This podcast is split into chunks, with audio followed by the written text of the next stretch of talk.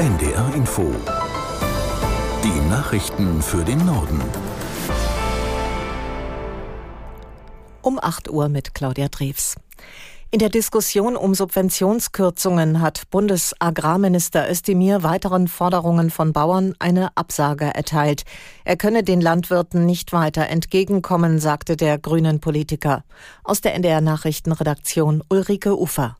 Zugleich unterschied Özdemir im ZDF zwischen einem legitimen Protest von Landwirten und Aktionen wie am Donnerstagabend gegen Wirtschaftsminister Habeck.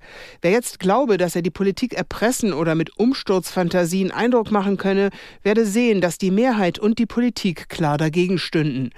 Unterdessen hat sich Bundespräsident Steinmeier angesichts der Eskalation der Protestaktion gegen Habeck an der Nordseeküste entsetzt gezeigt.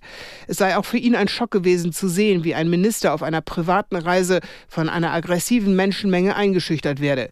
Steinmeier mahnte in der Bild, das dürfe so nicht hingenommen werden. Die FDP kommt am Vormittag in Stuttgart zu ihrem traditionellen Dreikönigstreffen zusammen. Hauptredner ist Parteichef Lindner, der in seiner Ansprache die Erwartungen der Liberalen an die Regierungsarbeit der Ampelkoalition im neuen Jahr formulieren dürfte. Eine Mitgliederbefragung war vor kurzem für den Verbleib in der Koalition ausgegangen, hatte aber das anhaltende Unbehagen von Teilen der Basis mit dem Regierungsbündnis dokumentiert.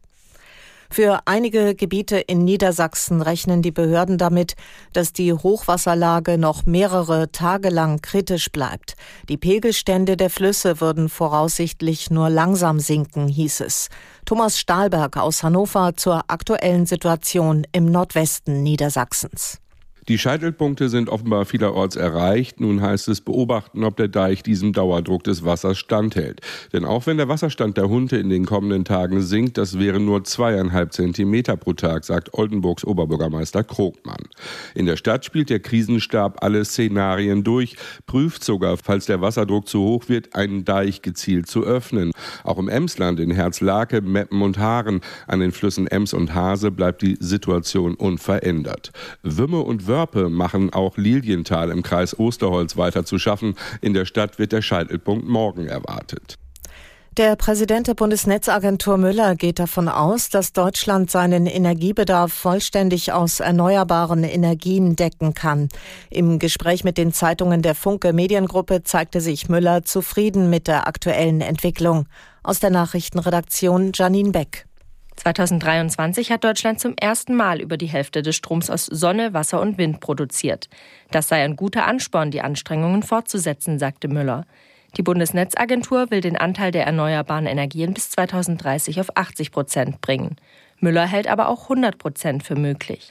Dafür müssten allerdings mehr Windräder gebaut werden. Und da hakt es ihm zufolge vor allem in den südlichen Bundesländern. Mehr Tempo bei Genehmigungen, mehr Personal und weniger Bürokratie sind seine Forderungen. Der langjährige Chef des US-Waffenlobbyverbands NRA, Lapierre, hat seinen Rücktritt angekündigt. Der 74-Jährige nannte gesundheitliche Gründe für seine Entscheidung.